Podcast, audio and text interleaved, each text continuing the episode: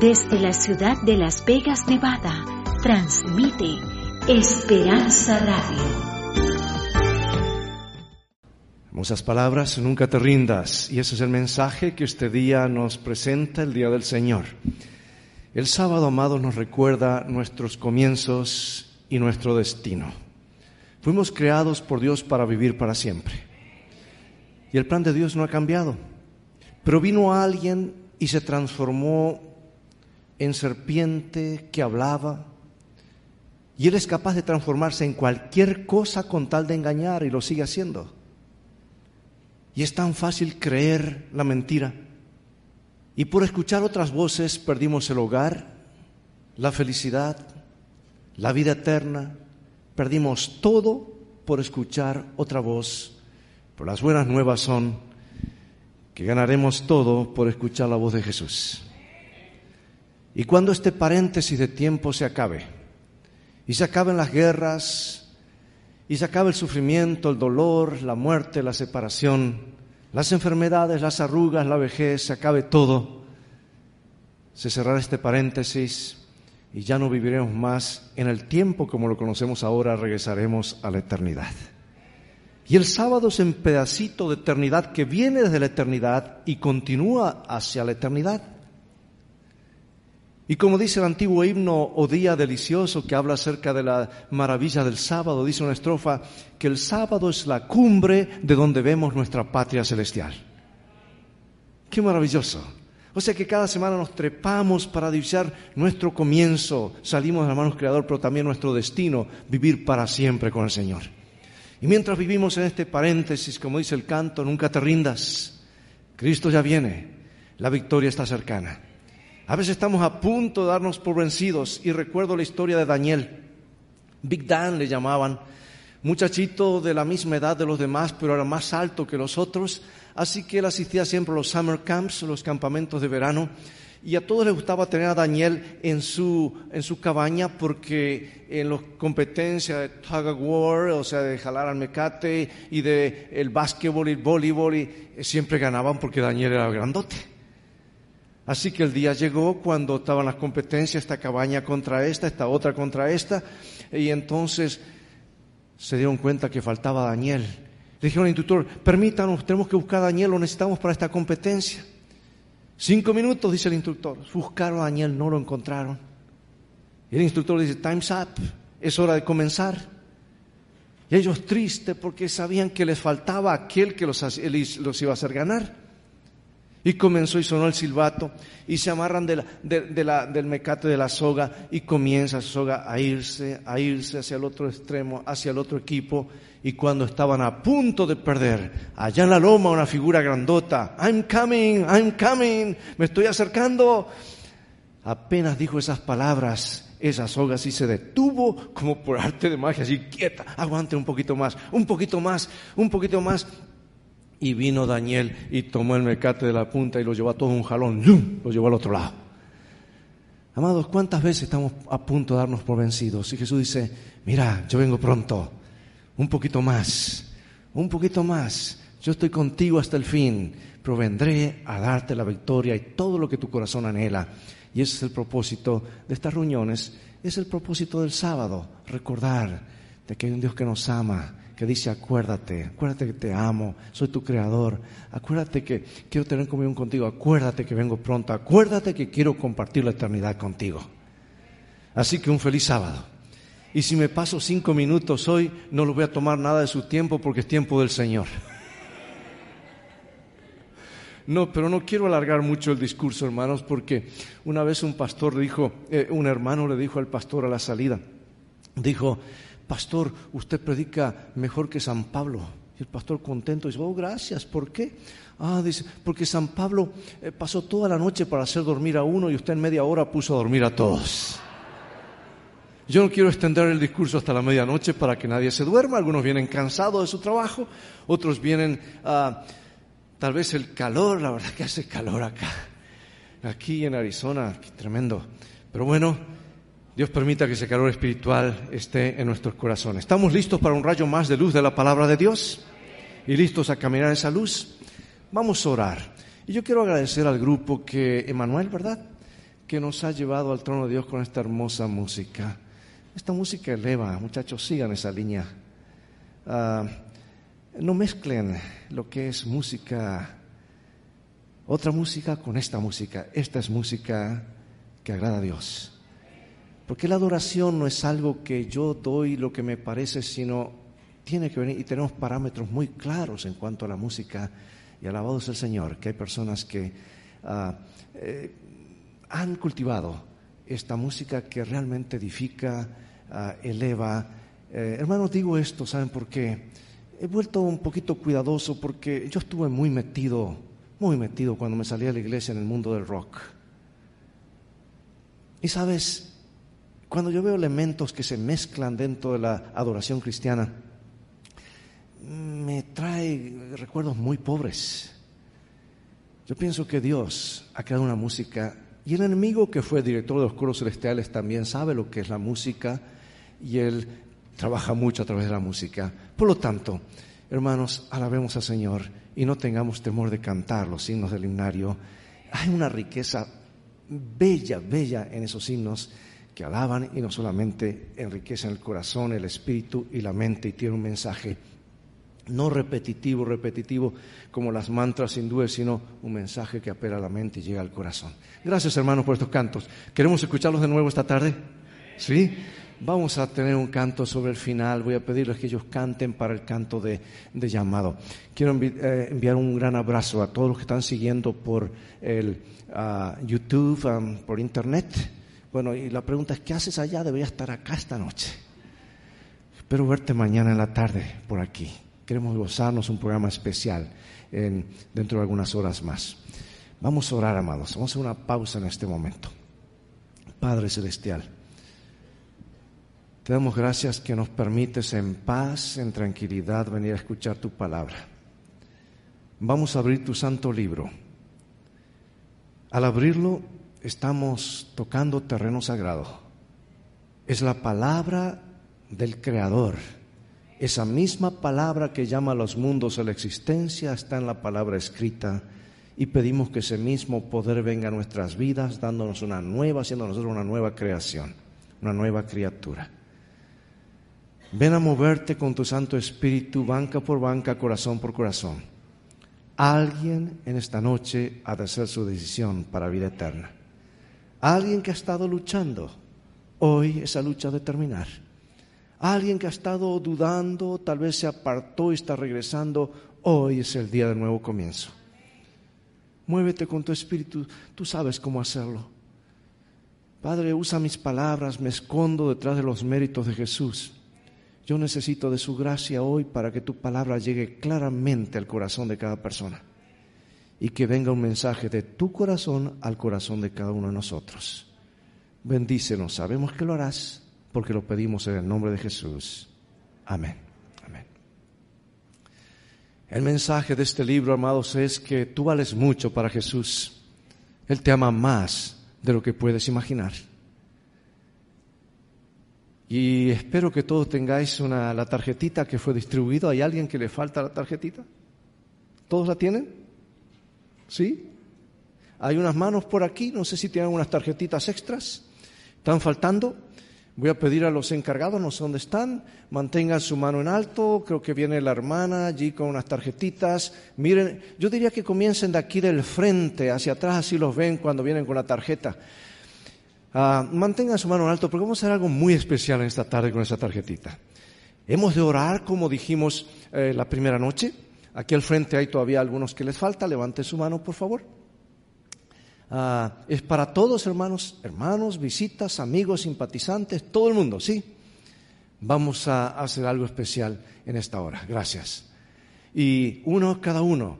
Y vamos a indicarlo al final qué hacer con este esta tarjetita. Por lo pronto, pongan allí su información básica. Queremos saber si estamos orando por un jovencito, por un joven, un adulto. Y atrás escribe tu pedido de oración. Y esta noche, al igual que estas otras noches, he de estar orando nombre por nombre, petición por petición. Porque sé que Dios, en su bondad, contesta. La mano de Dios es poderosa. Confía, la fe honra a Dios y Dios honra la fe. Así que al final vamos a ver la tarjetita nuevamente. Ya oramos y ahora vamos a la palabra de Dios. Hoy Jesús nos indica el camino, amados. Hoy Jesús nos está indicando dónde ir. Hoy Jesús está llevando de la mano a todos aquellos que quieren ser guiados por Él por el camino angosto, no el camino de la mayoría, sino el camino que Él caminó, que Él transitó.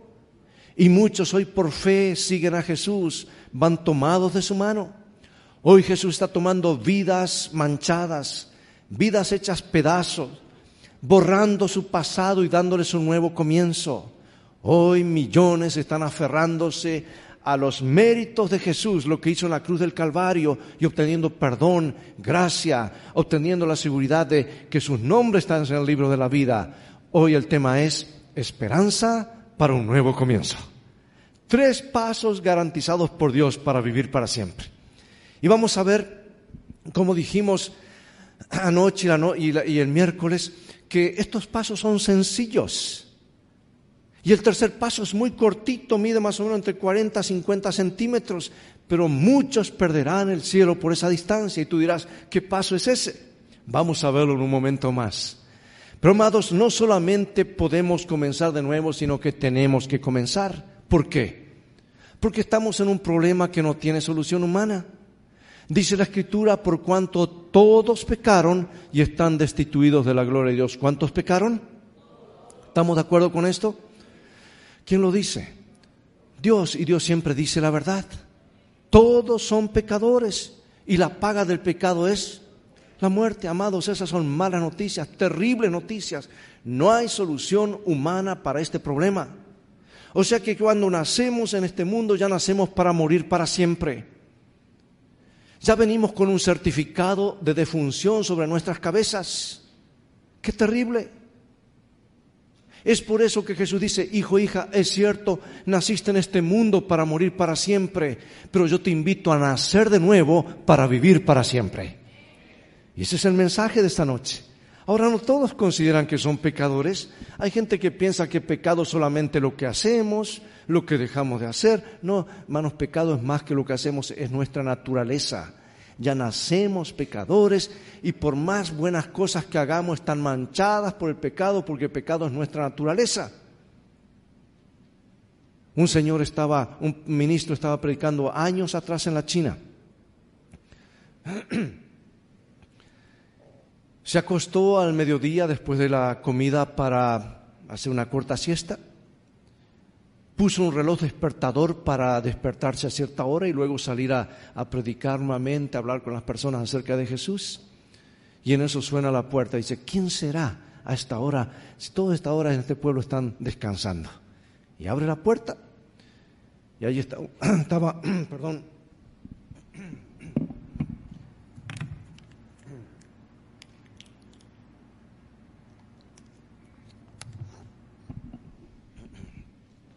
Este, aunque lo crean, estoy hablando de China, este lo importé de China.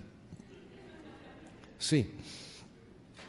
Yo en esta hora tengo 17 horas de diferencia con lo que estamos ahora. Todavía estoy tratando de adaptarme y viene un poquito mal del viaje, el frío, etcétera, del avión.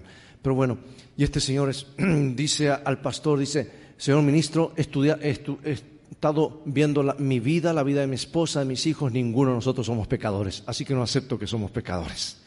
Y el ministro tratando de explicarle que pecado es más que lo que hacemos, es lo que somos. Y no había manera de hacerlo entender. Así que el pastor le dice, mira, venga amigo, venga, vamos a conversar allá atrás, en el, porche, atrás de la casa, está más fresquito. Y llegan atrás y están conversando y en eso suena la puerta otra vez.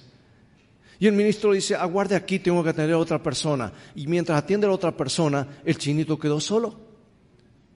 Y sus ojos se posaron en ese hermoso reloj despertador. Nunca había visto un reloj tan hermoso como ese. No sé si era hecho en China o dónde, porque todo está hecho en China, ¿verdad? Así que el pastor estaba allá en la puerta, miró para un lado, miró para otro, se olvidó de mirar para arriba porque siempre hay alguien que nos observa. Y la codicia tomó posesión de él y fue y tomó el reloj y lo colocó dentro de la manga en esas togas largas que ellos tienen. Y cuando el pastor regresó notó enseguida que el reloj le faltaba Pero no dijo nada. Y el chino dice, bueno, yo creo que hablamos suficiente, creo que me voy. No, no, aguarde un momento más. El pastor sabía que ahora había puesto el despertador y no faltaba mucho. Así que aguarda un poquito más. No, no, ya creo que me voy. No, no, aguarda un poquito, vamos a ir conversando. Y en eso, ring, ring, ring.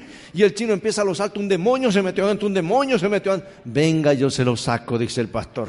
Y le sacó el reloj que estaba dentro de la manga. Y le leyó lo que dice el libro de números. Sabed que vuestro pecado se alcanzará Hermanos, todos alguna vez codiciamos, todos alguna vez pensamos mal, nuestra naturaleza nos lleva a morir para siempre. Jesús nos dice, hijo, hija, es necesario no un cambio externo, no un cambio de las cosas que hace, un cambio de mente y corazón, un nuevo nacimiento para vivir para siempre. Amados, la palabra de Dios es clara en cuanto a esto. Jesús es esa mano poderosa que vino a detener y está deteniendo esa mano asesina. ¿Qué sería de nosotros si Jesús no hubiese venido? El diablo hubiese destruido ya este planeta. Él es el cordero que muere por nosotros y la tumba está vacía. Y ese corderito que moría representa al cordero de Dios que vino y dio su vida. Ahora no hay que sacrificar más corderitos porque Él ya murió y su muerte fue una vez para siempre y ya no es necesario sacrificar más cordero. El cordero de Dios dio su vida por nosotros. Ahora antes eran salvos por la fe en el Cordero de Dios que vendría y ahora somos salvos por la fe en el Cordero de Dios que vino y murió por nosotros. Él trazó un puente entre nosotros y la eternidad. Y ese puente es llamado cruz. Y cualquier otro medio de salvación, hermanos, queda corto. Y Dios nos invita a pasar por ese puente. Ahora mira la cruz, símbolo de lo peor. Mira lo que le dimos a Dios. Él dio todo para nosotros, le dimos lo peor. Una cruz, símbolo de, lo más detestable. ¿Sabes tú que la cruz no la inventaron los romanos? Fue inventada siglos antes de los romanos. Era la famosa Tao, símbolo de adoración satánica. Y el diablo se habrá gozado en colocar al Hijo de Dios en ese símbolo que era usado para adorar al demonio. Pero aquí viene lo glorioso. Todo lo que Jesús toca lo cambia. Tocó ese símbolo de lo peor y lo transformó en un símbolo de victoria. Hoy Jesús está tocando vidas arruinadas y dándoles victoria, dándoles perdón, dándoles un nuevo comienzo. Hoy hay esperanza en Jesús. Después de todo lo que Jesús ha hecho para salvarnos, dio su vida, su vida perfecta, y siendo nosotros pecadores, sabemos que nuestras obras no nos sirven para salvarnos, Todavía hay gente que piensa que debe hacer toda clase de mortificaciones y penitencias para ganar acceso a Dios y el perdón del cielo. Y he visto allá en Oriente, he visto personas que laceran sus cuerpos, se ponen agujas, otros caminan sobre brasas ardientes, otros hacen peregrinaciones a lugares sagrados, otros van caminando de rodillas, otros golpean sus cuerpos, otros hacen ofrendas y se, cortan la, piel para que dice, así Dios me perdona y obtengo el perdón. Yo pregunto, hermano, ¿será todo eso necesario? Vamos a ver qué nos dice la palabra de Dios. Vamos a leer juntos este versículo, que escuchen los hermanos hasta allá en Los Ángeles, vamos. Porque por gracia No, no, no, no, no, no, no, creo que podemos hacerlo mejor. Tal vez no cenaron, pero podemos hacerlo mejor, con el poquito de energía que nos queda. Vamos porque por gracia sois salvos por medio de la fe, y esto no es de vosotros, pues es don de Dios, no por obra, para que nadie se gloríe. ¿Qué decimos a esto, amados? No es por mis obras, porque yo soy pecador, mis obras no me sirven para ante un Dios que es perfecto, porque soy pecador. Necesito las obras de alguien que es sin pecado, Cristo Jesús. La gracia es lo que necesitamos y la gracia es un misterio, hermanos, es el perdón inmerecido de Dios. No por mis obras, sino por las obras de Jesucristo. Es por eso que yo tengo que ir, como decíamos anoche, no hay esperanza para nosotros si no vamos a través de Jesús. Él es nuestro abogado, es nuestro Salvador, Él intercede ante nosotros, Él vivió sin pecado y nos transfiere su vida y su muerte perfecta a nosotros por fe cuando le confesamos públicamente. La gracia es un regalo. ¿A cuántos les gustan los regalos? A unos 20, el resto está mintiendo. Nos gustan los regalos, ¿verdad? Pregunto, amados, ¿cuánto tiempo lleva aceptar un regalo? Cuando el pastor dijo fulano y leyó los nombres, vengan aquí, está, tomas el regalo, es tuyo. ¿Cuánto tiempo lleva? Es instantáneo. Escucha, amigo y amiga, hermano y hermana, porque a veces tenemos ideas erradas que tenemos que hacer esto, cumplir con esto. Mira, tan ciertamente como entraste por esa puerta o por esa o por esa, tú puedes salir hoy con el regalo de la salvación en tu corazón. Y no se trata de sentir que me corre algo por el cuerpo, no es por sentimientos, es un acto de fe que creo en lo que Jesús hizo por mí, acepto en mi mente, en mi corazón ese regalo y ahora lo acepto y puedes salir hoy con el regalo de la vida eterna en tu corazón. Ah, pastor, yo pensé que tenía que hacer esto, lo otro y cumplir. No, hermanos, el regalo es cuando tú lo aceptas. Ahora, cuando abres el regalo que el Señor dice, hijo, hija, yo pagué el precio por ti, te amo tanto. Y el Señor ahora te da las instrucciones. Ahora si me amas, paso a paso vamos a caminar juntos y vas a ver que la vida cristiana es, más, es lo más hermoso que hay. El regalo de la vida eterna. Por eso el Padre dio al Hijo. Por eso el Hijo se dio a sí mismo. Y vamos a repetir juntos. Porque de tal manera amó Dios al mundo para su Hijo unigénito, para que todo aquel que en él crea no se pierda, mas tenga vida eterna, excepto los borrachos. ¿Es lo que dice allí? Excepto los promiscuos, excepto los que andan ahí mintiendo y robando en el crimen. ¿A cuántos quiere salvar el Señor? Todos. Yo creo, hermanos, que habrá muchos promiscuos, muchos ah, ah, ah, ladrones, muchos borrachos en el reino de los cielos, pero que habrán aceptado el regalo de Jesús y Jesús le habrá dado un nuevo comienzo y han encontrado una vida mucho mejor que la que llevaban antes. La gracia del Señor. Oh, ¿cómo podía ser esta noche para que el Espíritu Santo nos impresione? Yo he estado orando mucho por el tema de esta noche porque alguien hoy ha de hacer la decisión de aceptar el regalo. Y decir, Jesús, yo quiero, yo te amo, yo creo en ti y yo quiero que mi nombre esté en el libro de la vida. Por eso pregunto, amados, ¿qué más pudo haber hecho? Como dice aquel canto, What more could he do? ¿Qué más pudo haber hecho? Dio todo. Por eso la pregunta para nosotros es, ¿qué tenemos que hacer nosotros en respuesta a este regalo de Dios? ¿Lo vamos a dejar allí nomás? Vamos a ver tres pasos que debemos dar, no para ganar el reino de los cielos, sino en respuesta al regalo que Dios nos da. ¿Estamos listos para estos pasos? Vamos al primer paso. El primer paso es creer en Cristo. ¿Crees en Cristo en esta tarde? Has dado el primer paso. ¿Y qué es creer, amados? Hay un incidente en la escritura que habla que los dos de los discípulos estaban, fueron llevados a prisión por envidia y se los azotó, se los encerró, se los puso en cadenas y aun cuando estaban siendo azotados estaban cantando, alabando a Dios. ¿Y qué cantaban? Del único himnario que existía en sus días, el libro de los Salmos. Así que cantaban. Y el carcelero dice, qué presos tan raros estos, los golpeamos, los maltratamos y siguen alabando a Dios. Porque un hijo de Dios, no importa las circunstancias, siempre está libre en Cristo. Siempre hay una canción en el corazón. Porque sabe que Dios va a tornar incluso las maldiciones en bendiciones. Y ahora Dios actúa como Él sabe hacerlo. Un terremoto que no sabemos qué magnitud, pero suficientemente fuerte porque comenzó a temblar todo y las paredes se cayeron. Y el jefe de la prisión dice, se me escapan los presos y tengo que responder con mi vida. Y estaba por tomar la espada para suicidarse. Y los discípulos dicen, no, no lo hagas, no somos esa clase de presos. Y este hombre se postra entre ellos y le hace la más grande pregunta que alguna vez un ser humano se ha hecho. Y la pregunta que tú y yo tenemos que hacer, señores, ¿qué debo hacer para ser salvo? Y aquí está la más grande respuesta. Cree en el Señor Jesucristo y será salvo tú y quien más y toda tu familia.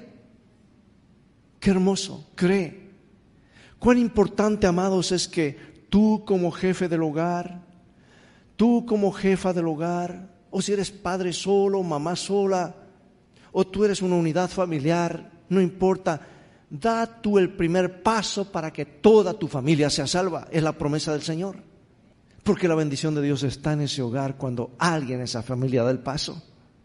Ah, no, yo voy a esperar hasta que mi esposo y luego... No, no, da tú el primer paso y luego Dios se va a encargar de toda la familia porque tú abriste tu corazón y la bendición de Dios va a rodear tu hogar, tu vida, todo lo que haces.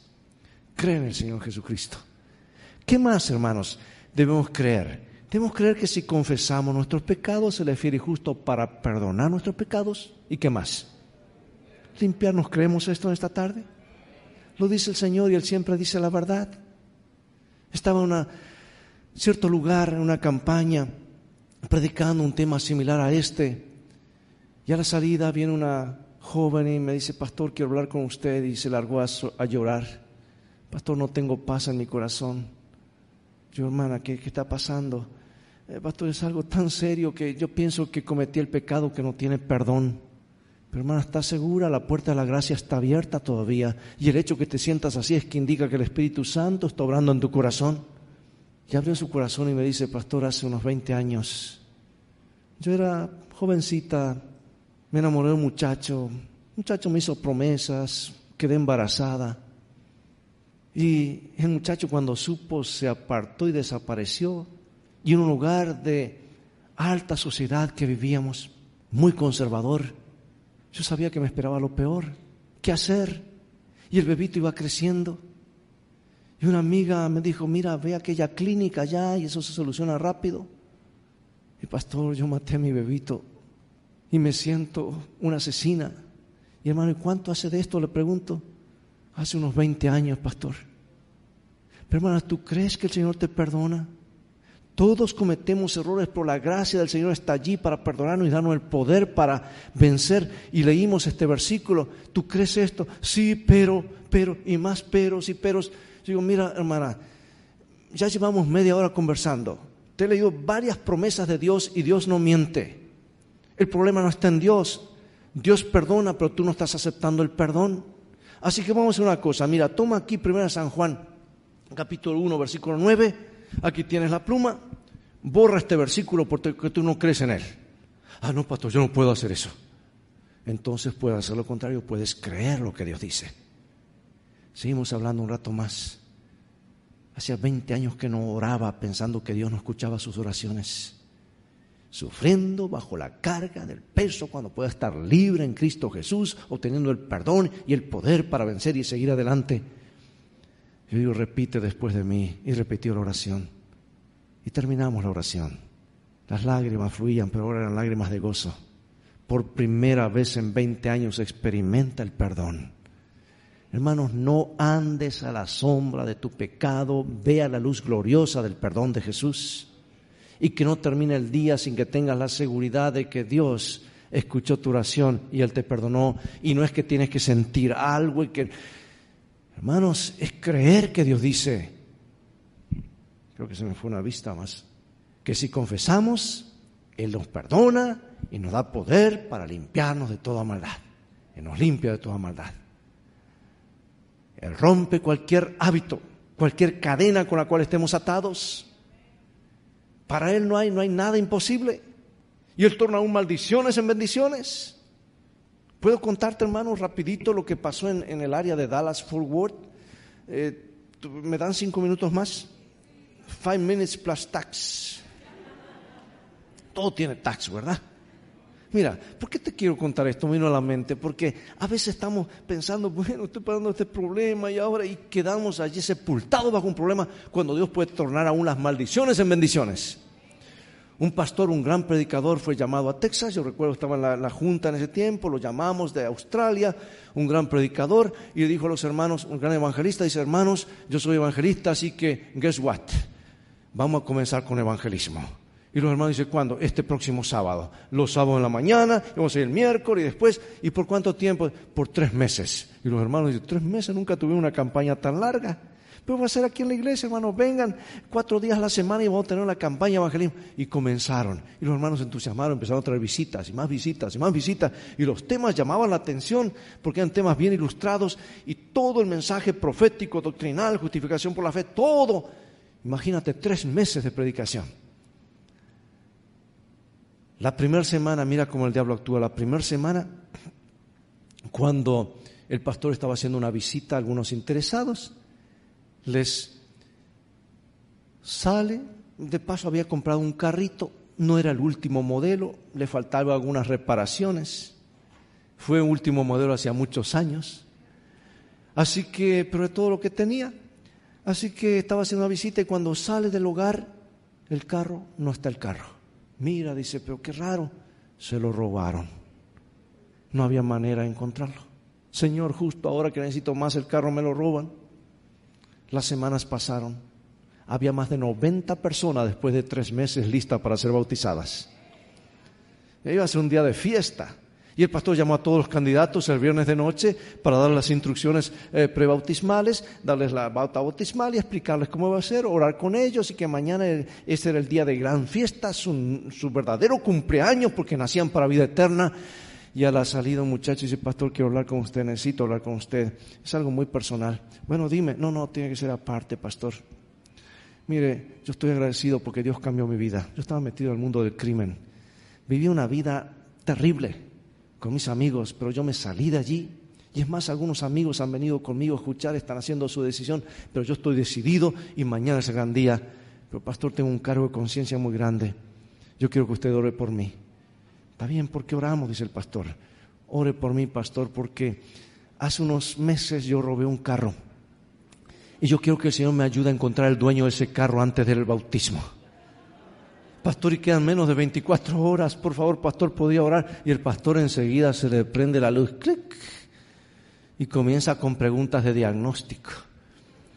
Así que robaste un carro. Sí, pastor, lo robé, pero ya esa vida mía cambió y yo quiero que usted me ayude a encontrar el dueño de este carro. Ore por mí, pastor. Bueno, déjame hacerte unas preguntas antes de orar, decía el pastor. ¿Y, cuándo fue esto? hace unos tres meses. ¿Y, a qué hora de la tarde era esto? Y más o menos a las tres de la tarde. El pastor se sorprendía, no decía nada, pero ¿será que lo tengo frente a mí? decía el pastor. Pero no decía nada. Y el pastor seguía con preguntas el muchacho se preguntaba, ¿por qué me hace tantas preguntas? Pero no decía nada al pastor. Así que los dos estaban medios asombrados. Ajá. Y, y, de, y, de, y, cómo era el carro? Pues un carro grande. ¿De qué color? Color cafecito. El pastor dice, mucha coincidencia, pensaba el pastor, pero no decía nada. Ajá. Y es más, pastor, yo asistí a todas las conferencias con este carro robado. Ajá. ¿Y, andas con el carro aquí? Le pregunta el pastor. Sí, lo tengo aquí. Ah, vamos a ver el carro, dice el pastor. ¿Y dónde lo tiene? Allá en el parqueadero. Yo quiero, pastor, que usted ore por mí, mire, eh, que se me ayude a encontrar el dueño, porque eh, no quiero bautizarme sin que antes Dios conteste esta oración. ¿Y, dónde está tu carro? pregunta el pastor. Allá abajo aquel poste de luz. Ah, vamos allá. Y cuando se acerca el pastor se desanimó. Ese no es mi carro, pensó. Un carro grande, ¿cierto? Pero amarillito, llantas nuevas, rin nuevo, vidrios con sombra, todo cromado, un coche pero bellísimo pero todavía le quedaba la llave al pastor, el único recuerdo de su carro.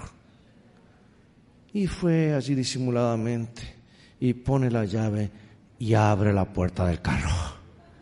Y ahora el muchacho abre los ojos de este tamaño. Y el pastor dice, muchacho, ya no es necesario orar, el Señor contestó tu oración antes que se la pidamos. Todo eso lo estaban contando desde el bautisterio y la gente estaba así escuchando ese testimonio y fue el último en ser bautizado. Y el pastor dice, bueno, ahora déjeme contarme, contarles el resto de la historia, mi lado de la historia. Yo no entendí, estaba tan triste, ¿por qué mi carrito viejo, lo único que tenía, me lo roban cuanto más necesitaba para dar estudios bíblicos? Pero Dios torna unas maldiciones en bendiciones. Dios sabía que el carrito necesitaba algunas reparaciones. Necesitaba una manito de pintura necesitaba un poquito de, eh, necesitaba eh, transmisión nueva, necesitaba motor nuevo, necesitaba llantas nuevas, necesitaba todo nuevo. Y en tres meses Dios me dio un carro nuevo y un alma para el reino de los cielos. Y ahí lo bautizó. Hermanos, ¿por qué te cuento esto? Porque Dios puede romper cualquier cadena con la cual estés atado y puede tomar unas maldiciones en bendiciones. No tornó ese decreto de muerte de Moisés y lo transformó en bendición y es adoptado por la hija del rey y se transforma Moisés en el heredero, en el siguiente faraón de turno. Y sabes que a veces Dios tiene que romper nuestros planes para que los planes de Él entren. Sí. Yo, a mí me gusta el fútbol, pero tristemente ahora en el Mundial no he podido ver ni un partido porque he estado tan ocupado. Pero el fútbol me corre por las venas, hermanos, porque cuando tú estás en un estadio y juegas ahí, y un servidor estuvo en primera división, cuando estábamos en Venezuela, no porque yo era bueno, los otros eran malísimos. El fútbol recién comenzaba ya, era puro béisbol, así que calzamos en la liga. Y el último año de teología yo me gané más los estudios.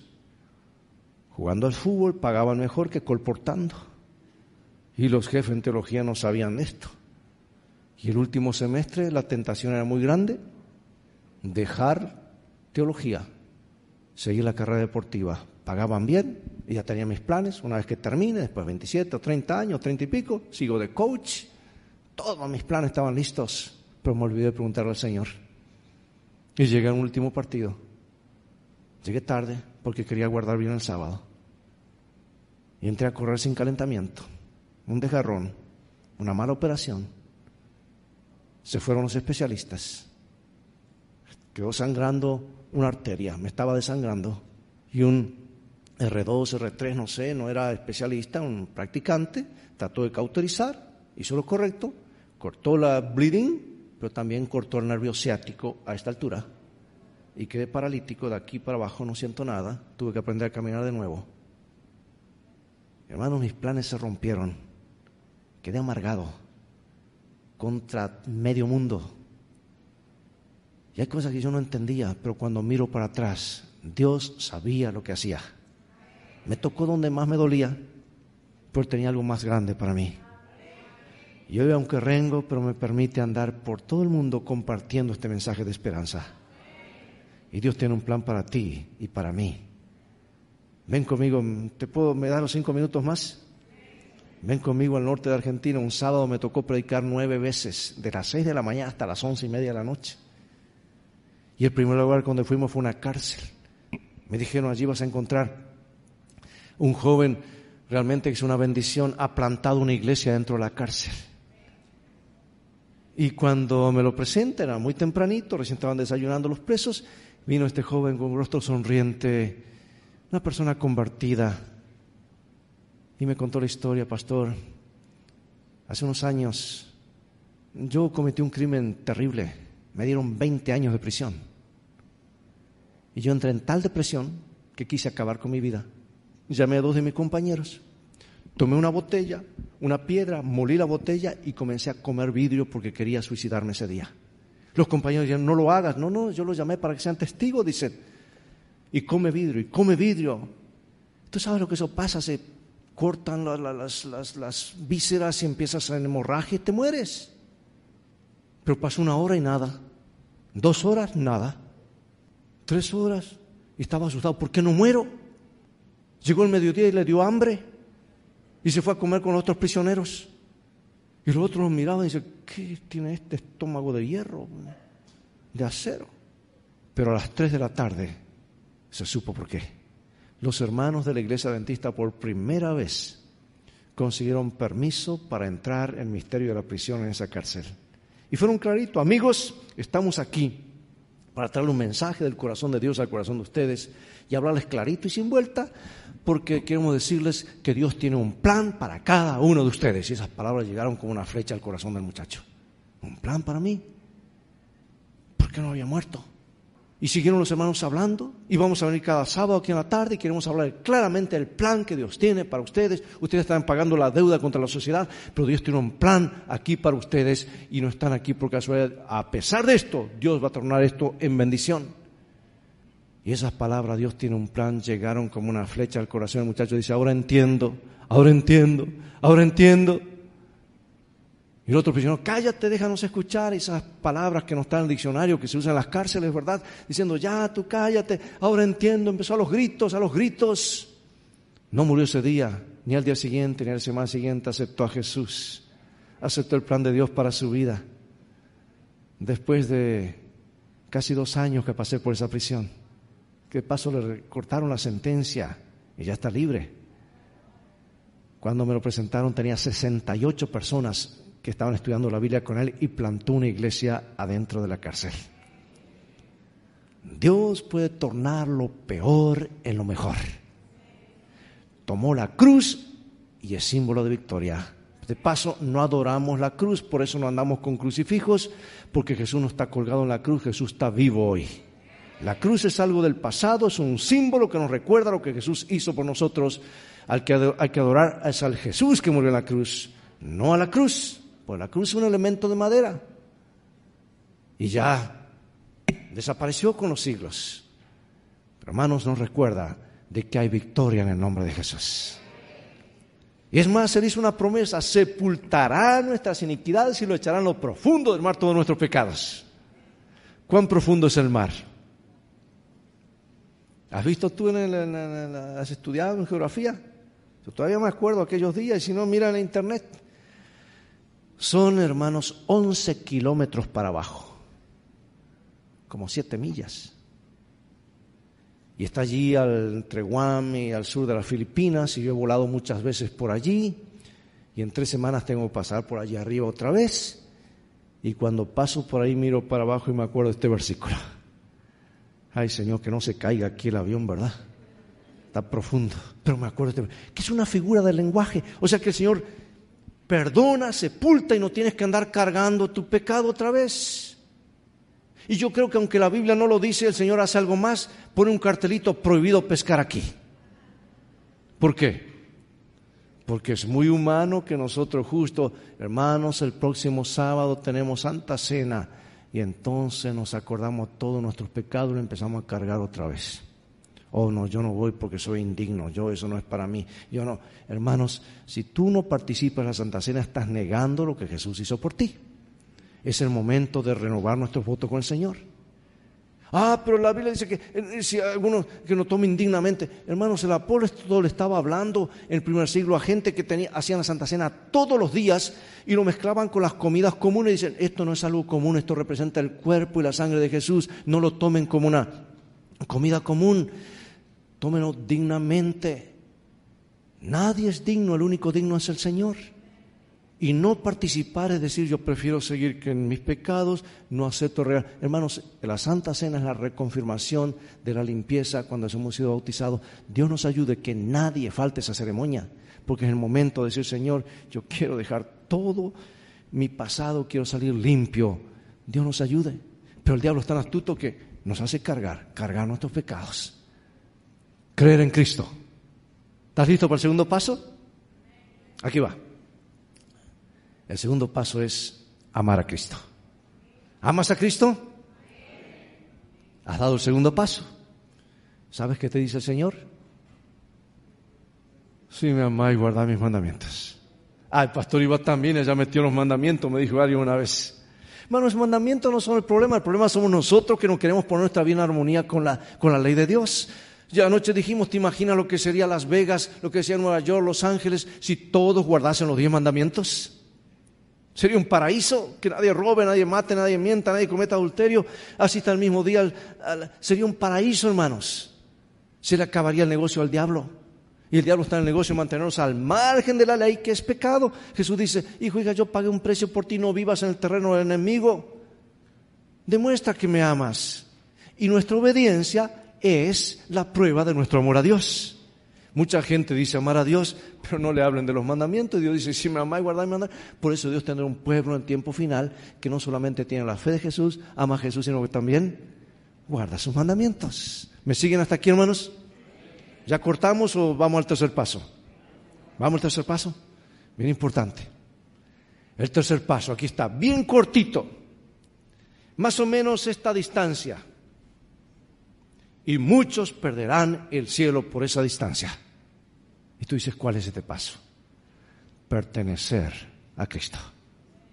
¿Por qué digo es la corta distancia? Porque es la distancia, mira, que existe entre aquí y aquí.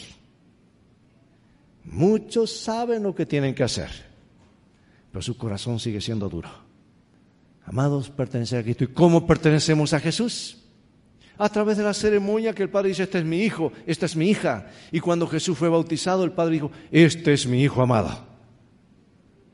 Y cuando tú y yo somos bautizados, el Padre dice, este es mi hijo, esta es mi hija, cambias de dueño, tu nombre es escrito en el libro de la vida, ahora perteneces al Padre, al Hijo y al Espíritu Santo.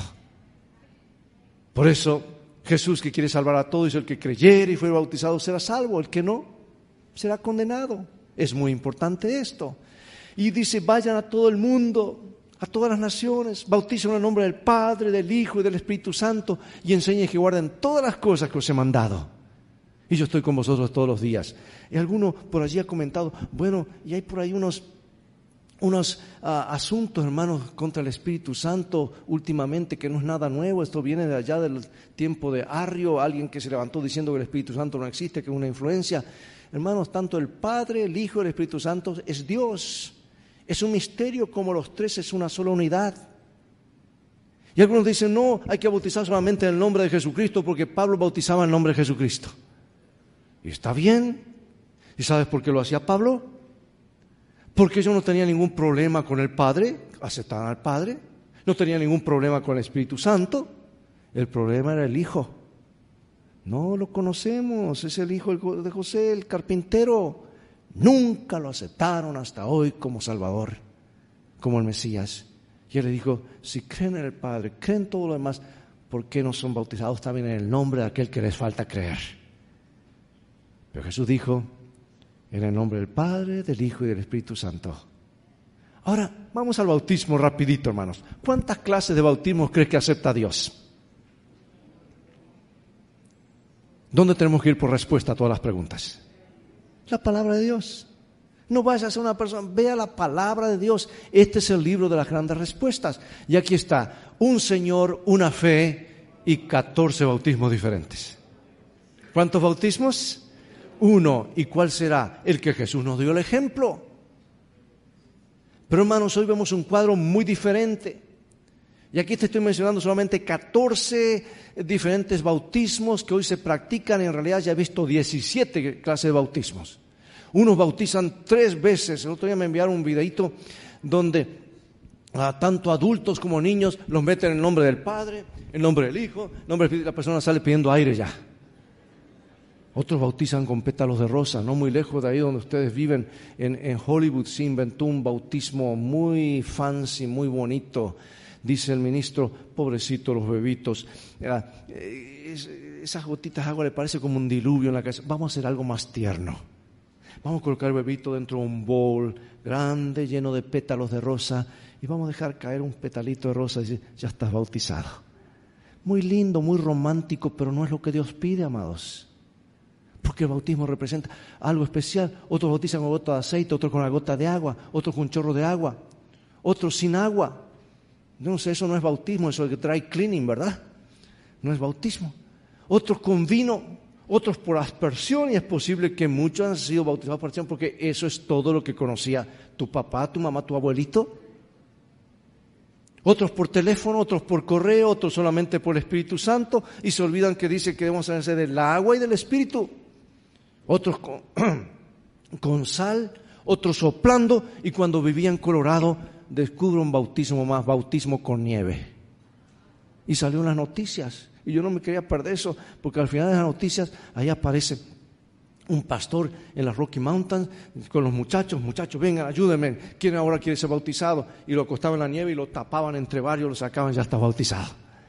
Y un periodista le pregunta, ¿cómo, señor ministro, no es el bautismo por agua? Y la respuesta fue, agua en estado sólido, líquido o gaseoso es agua igual. Y el periodista, que son muy rápidos, así que puedes bautizar una nube también. Ah, no me había puesto a pensar, dice el ministro.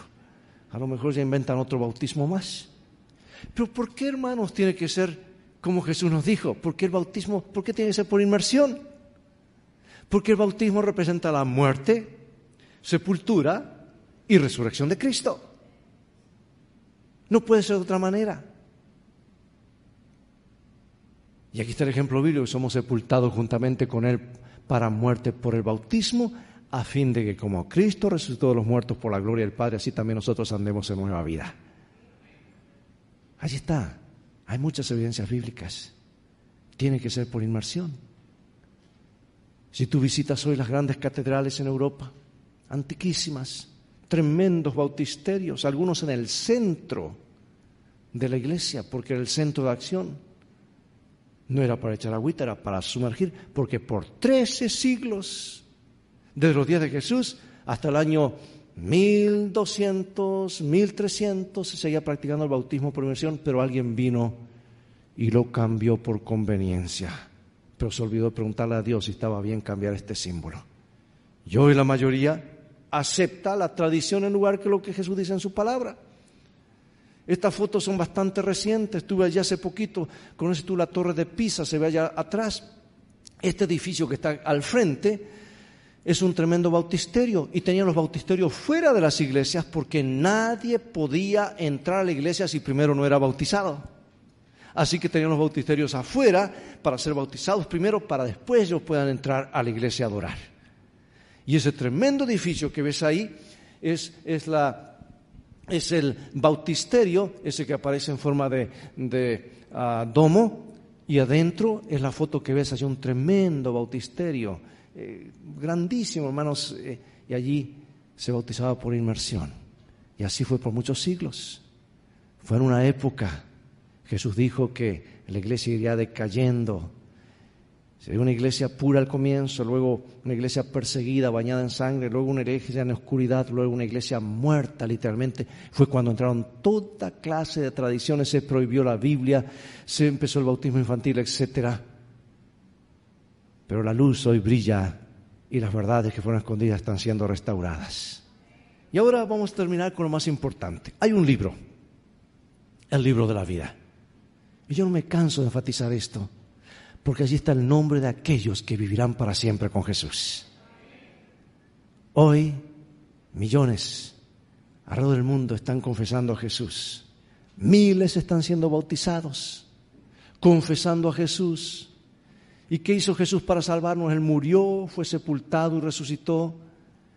Y a nosotros ser bautizados estamos ah, confesando públicamente que aceptamos lo que Él hizo para salvarnos. Y miles están respondiendo. Hoy Jesús está mirando el libro y dice, ve, allí en Las Vegas tengo hijos que todavía no tengo su nombre en el libro. Invítalos una vez más. Predícales una vez más. Amados, alguien esta noche hacer su decisión para vida eterna. Alguien que ha estado posponiendo. La lucha tiene que terminar. Y cuando la lucha termina, la felicidad llena el corazón, porque eso es lo que ocurre cuando seguimos a Jesús. No esperes hasta ser perfecto, cumplir con... Hermanos, el bautismo no es una inyección contra el pecado, ni tampoco es una graduación. Es el primer paso que hemos dado para decir, yo confieso a Jesús, creo en Él y que ahora quiero caminar de su mano. Y va a haber caídas, pero hay una mano poderosa que te levanta y te sostiene. No tengas temor de que tal vez vas a fallar. Ten temor de no hacer lo que Jesús te pide. ¿Cuánto nos hemos fallado? Todos, hermanos. Yo me salí incluso. Pero el Señor me trajo a través de las oraciones de mis padres, dos años orando los viejitos sin parar. De una forma dramática Dios me trajo de regreso.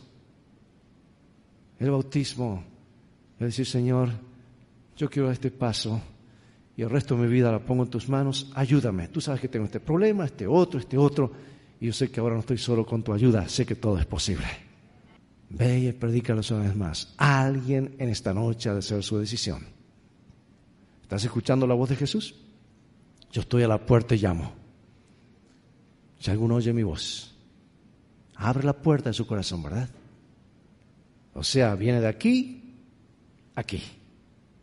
Si alguno oye y abre su corazón, Jesús nos llama a pertenecerle, a cambiar de dueño. ¿Puedo hacerte una pregunta bien clara para terminar? No me la contestes a mí. Aquí va. ¿A quién perteneces? Hermanos, una pregunta seria. Bueno, pastor, yo no, no, ¿a quién perteneces? Si no eres de Jesús, ¿de quién eres? Es claro, hermanos, hay solamente dos grupos, dos terrenos. O pertenecemos a Jesús o no lo somos. Y alguna gente dice, pues todavía no, creo que... Y el diablo se ríe porque sabe que están perdidos para siempre, no han aceptado a Jesús como su Salvador, Jesús no lo puede representar como abogado en este juicio que está perdidos para siempre cuando Jesús quiere darte la victoria. ¿A quién perteneces? Hay solamente dos poderes. No te engañes. Nadie está en terreno neutral. De hecho, cuando nacimos, ya nacimos derechito para pertenecer al enemigo y morir para siempre. Pero Jesús dice, hijo, hija, yo pagué el precio de tu rescate. Quiero que vivas para siempre conmigo. Y él dice, yo soy el camino, la verdad y la vida. Termino con esta ilustración. ¿La has escuchado? Comenzó en Los Ángeles y terminó allá en New England. La has escuchado varias veces, ocurrió hace muchos años pero es tan vigente que tiene una lección para nosotros hoy. Esteban, Steve, nació en un lugar adventista, creció escuchando las lecciones, los cantos, pero cuando terminó el high school, tú sabes lo que pasa en este país. Una costumbre un tanto extraña que no se da tanto en los hispanos, pero entre los americanos termina la high school y ya tienes 18 años, out. Tienes que dejar la casa. Pero claro, los hijos hacen lo mismo con los padres. Cuando son viejitos, no lo aceptan en la casa, los mandan al nursing home. Y Esteban encontró la oportunidad exacta, terminó el high school y se enroló en una universidad lejana en el este de los Estados Unidos. Dice, la religión no es para mí, es para gente que se emociona. I want to make money, I want to have a good life, I want to study business, uh, that's my life, I want to have a successful life to make money. Y se olvidó que no hay tal cosa como una vida plena sin Jesús. No hay tal cosa, te lo digo por experiencia. Dejó la iglesia, dejó a Dios. Empezó a estudiar business, pero no, no era muy bueno para estudiar business y cambió de carrera. Empezó a estudiar educación física, PI. Tenía un buen perfil, nadaba muy bien, lo emplearon como instructor de natación de la universidad. Los padres todo el tiempo y todos esos años orando y orando, Señor, salva a nuestro hijo, salva a Esteban. No ceses de orar por tus hijos, hermano y hermana. Si yo estoy aquí hoy es porque mis padres no cesaron de orar. La promesa es, tu pleito yo lo pelearé y yo salvaré a tus hijos, dice el profeta. Qué hermoso. Y siguieron orando. Esteban se graduó, le iba muy bien en su trabajo, pero había llegado la noche que Dios tenía un encuentro con él. Y quiero decirte, Dios tiene un momento para cada persona. Y yo me pregunto si esta noche no será el momento que Dios te trajo para hacer la decisión de tu vida o reafirmar esa decisión. al otro día va a ser feriado, un día festivo. Esteban decidió dormir hasta tarde, total no tenía que dar clases, pero a medianoche se despierta, su corazón latía más rápido, se levanta, estaba sudando, escuchaba una voz que le decía, esa voz de la conciencia, Esteban, esta es tu noche, Esteban, no pospongas, Esteban, esta es tu noche. Y él luchando con la voz, contra la voz de Dios, no, no, eso no es para mí, la religión no es para mí, es para gente que se emociona, yo quiero vivir mi vida, ya no quiero saber nada con Dios ni con la iglesia. Pero hermano, escucha, tú puedes escapar de quien sea, de la familia, de la policía, de la ciudad, pero nunca vas a poder escapar del amor de Dios. Dios te va a buscar porque tú vales mucho para Jesús, Él te ama más de lo que puedes imaginar. Y la voz hacía cada vez más intensa, Esteban fue al refrigerador, tomó algo frío y eso lo despertó más. No podía dormir, andaba caminando y tengo una idea. Me voy a la alberca, al él tenía la llave de la, de la alberca, una alberca olímpica, bellísima, con paredes elevadas, sin techo, al aire libre. Era un día tibio, Así que voy a nadar un rato y después vengo a dormir el resto de la mañana. Salió y cuando abre la alberca la voz se le hacía cada vez más, más intensa. Esteban, no pospongas, esta es tu noche, esta es tu noche. Y él luchando. Entró, se quita la ropa, con su traje de baño, antes de trepar al trampolín a la tabla más alta, hizo un pacto rarísimo consigo mismo. Si yo subo estas escaleras y me lanzo el trampolín, señal que nunca más regresó Jesús. Pero si algo extraño pasa y tengo que bajar, señal que Dios me está llamando y tengo que regresar. Un pacto muy extraño. ¿Quién le iba a prohibir subir o bajar? Subió la escalera. Trepó, era pasada medianoche. Trepó la tabla más alta. ¿Tú has visto cómo se paran los clavadistas? Posición bien simétrica. La voz hacía más intensa, Esteban, esta es tu noche, Esteban, no pospongas, Esteban. Hermanos, después de unos minutos de estar allí, que parecían horas, luchando, un peso en su corazón, Jesús llamando a su conciencia para que abra la puerta de su corazón, y él luchando, Jesús tratando de salvarlo y él resistiéndose. Y ahora Dios actúa una vez más como Él sabe hacerlo. Una noche despejada, abajo todo parecía en calma, todo azulito, la alberca. La luna llena sale por encima de la pared y proyecta toda su luz sobre la figura de Esteban y la sombra de Esteban se dibuja en la otra pared, parecía una cruz, su propia sombra. Observando su propia sombra, dice, Señor, tu sacrificio, me estás hablando una vez más. Y se acordó de todas las historias del pasado, los cantos de su niñez, cuán ingrato le había sido dar la espalda al Señor cuando Dios lo había guiado hasta aquí. Y después de un momento más, Esteban baja los brazos y dice, Señor, no puedo seguir luchando, tú ganaste. El gozo llenó su corazón, porque eso es lo que ocurre cuando dejamos de luchar contra el Señor. Bajo sus brazos, ya había hecho un pacto, dice, bueno, ahora voy a bajar las escaleras caminando. Bajó las escaleras, se sienta al costado de la alberca, piscina, y dice, no veo que amanezca allá en California para decir a mis padres que estoy regresando a Dios y a la iglesia. Su gozo, el gozo en su corazón era tal que rebosaba, pero dice, ya que estoy aquí voy a nadar un ratito. Tú has visto que las albercas tienen escaleritas cada tanto, las escaleritas. En lugar de lanzarse al agua, bajó una de las escaleritas y baja un escalón, y baja otro escalón, y baja otro escalón. Dice, qué raro. Y comienza a quedar medio frío. Y llega al fondo de una alberca que no tenía agua. Ese día la habían vaciado para limpiarla porque era feriado y él no se acordaba.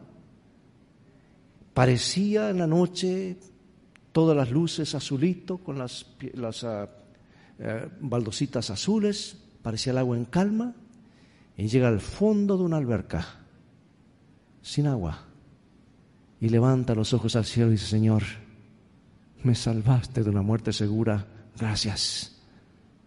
Hermanos, ¿por qué cuento esta historia?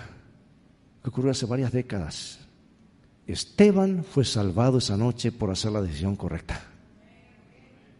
Alguien hoy ha de ser salvo por hacer la misma decisión. ¿Estamos listos para responder al Señor? Toma tu tarjetita en esta hora. Toma tu tarjetita. Vamos a hacer algo muy personal. Tú ves que hay tres cuadraditos. Espero hayas puesto tu nombre, tu información personal. Nadie te va a llamar o venderte algo. No, no. Es algo muy personal porque quiero orar por ti para que Dios reafirme esto en tu corazón. Este es un momento muy solemne. Allí tenemos tres cuadraditos en blanco. Esta noche hablamos de tres pasos. Creer en Cristo, amar a Cristo y pertenecer a Cristo. Si esta noche tú quieres decir, Señor, yo creo lo que tú has hecho por mí, yo acepto el sacrificio de Jesús, tu sacrificio, oh, oh, oh Señor Jesús, gracias por, por ir por mí. Si este es tu deseo frente al primer cuadradito y tú crees en Cristo, dibuja una cruz. Y yo voy a orar por ti esta noche para que Dios reafirme esto en tu corazón. Esto no es ningún compromiso, no es ningún contrato, pero yo quiero orar porque creo en el poder que hay cuando oramos unos por otros. Número dos, tal vez quiere decir, Señor, pero yo quiero dar un paso más. Tú sabes, yo creo en ti, pero Señor, yo te amo. Y el Señor dice, hijo, hija, yo también te amo. Te invito a que pongas tu vida en armonía con mis leyes, con mis mandamientos. Si esta noche tú quieres decirle, Señor, yo creo en ti, pero también te amo, Frente al segundo cuadradito dibujo un corazón. Los jóvenes son especialistas en hacer esto, yo sé. Corazoncito por todos lados, ¿verdad? Yo quiero orar por ti para que el Señor reafirme eso en tu corazón de que tú realmente le amas. Y ahora viene tal vez lo más importante, pertenecer a Cristo. Tal vez quiera dar el siguiente paso, no solamente creer, amarle, sino pertenecerle. Tal vez nunca has sido bautizado. Tal vez has estado posponiendo. Tal vez te apartaste pero estás regresando. Tal vez quieres saber algo más acerca del bautismo. Si tú nunca has sido bautizado, esto no es para todos, no es para los miembros regulares, es para nuestros amigos, visitas o alguien que se apartó o está regresando. Si esta noche que dice, Señor Jesús, yo dame fe, yo quiero pertenecerte, yo creo que mi nombre está en el libro de la vida, marca allí una B el tercer cuadradito. No es ningún contrato, ningún compromiso, es el deseo de tu corazón de que quieres conocer más, quieres que el Señor, quieres pertenecerle al Señor Quieres que el Señor aumente tu fe. Quieres cambiar de dueño. Marca allí sin compromiso. Yo quiero orar por ti para que Dios reafirme eso en tu corazón. Y en su momento, cuando tú realmente digas, ahora es el momento que seas bautizado. Oh amados, Jesús hoy está invitando. Miles están respondiendo. Le voy a pedir al grupo que pase aquí al frente a cantar. Que vengan aquí al frente. Y vamos a hacer algo con las tarjetitas en esta tarde. Mientras el grupo pasa aquí al frente, aquí arriba, hermanos, aquí arriba, porque vamos a necesitar espacio acá. Vamos a hacer algo como hicimos la primera noche. Yo te voy a invitar, yo voy a ascender aquí. Ven tú con esa tarjetita, con tu decisión, esa decisión de corazón, y yo voy a elevar las tarjetitas en un símbolo al trono de Dios. Voy a decir, Señor, aquí están tus hijos, tómalos, sálvalos en tu reino. ¿Crees en Cristo en esta tarde? ¿Le amas? ¿Anhelas pertenecerle para siempre? ¿De veras? ¿Estás bien seguro? No, no, no. Are you very sure? Ponte de pie entonces. Ponte de pie. Y mientras el grupo nos cante este canto de llamado, de venir a Jesús, entregar la vida a Jesús. Quiero preguntar, ¿quién es el primero que quiere venir esta tarde y decir, yo quiero que se ore por mí, yo quiero entregar mi vida a Jesús? Acércate aquí al frente. Trae tu tarjetita y permanece aquí al frente para orar juntos. Acércate.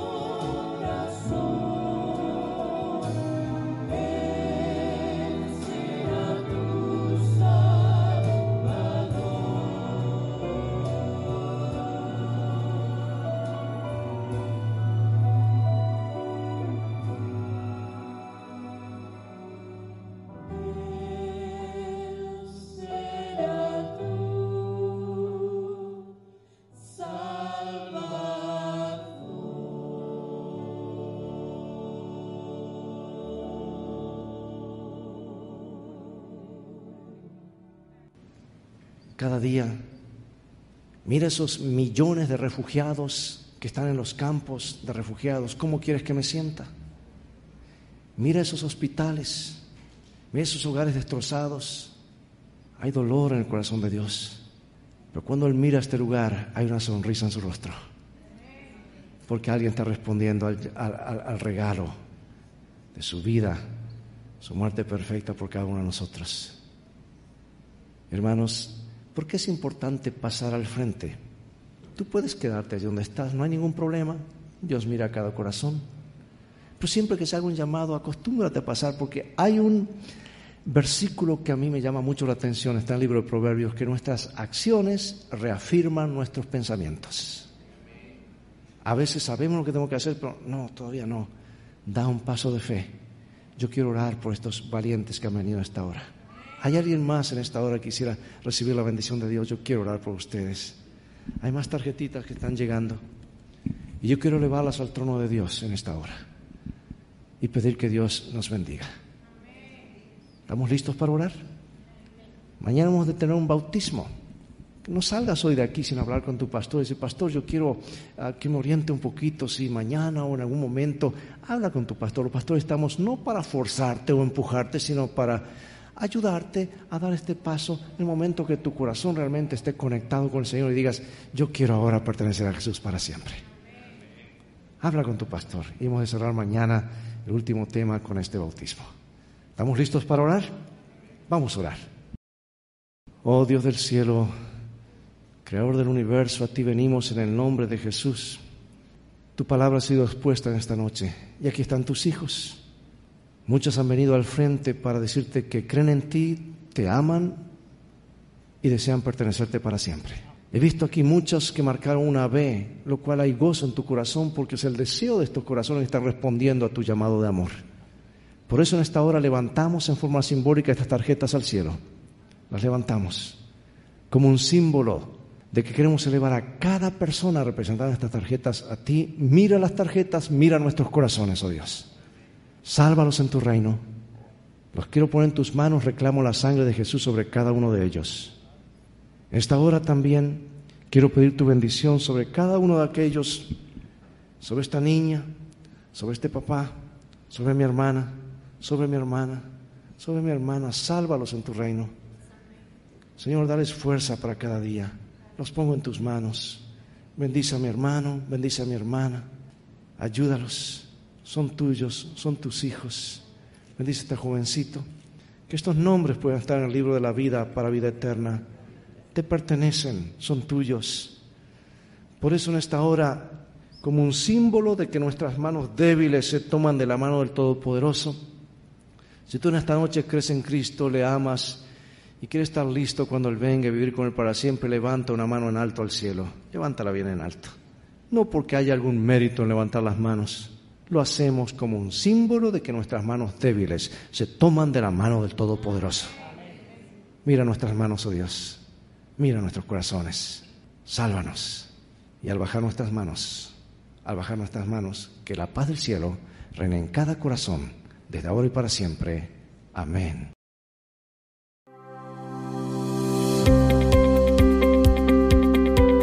Esperanza Radio. Siga disfrutando de nuestra programación en www.esperanzaradiolv.com.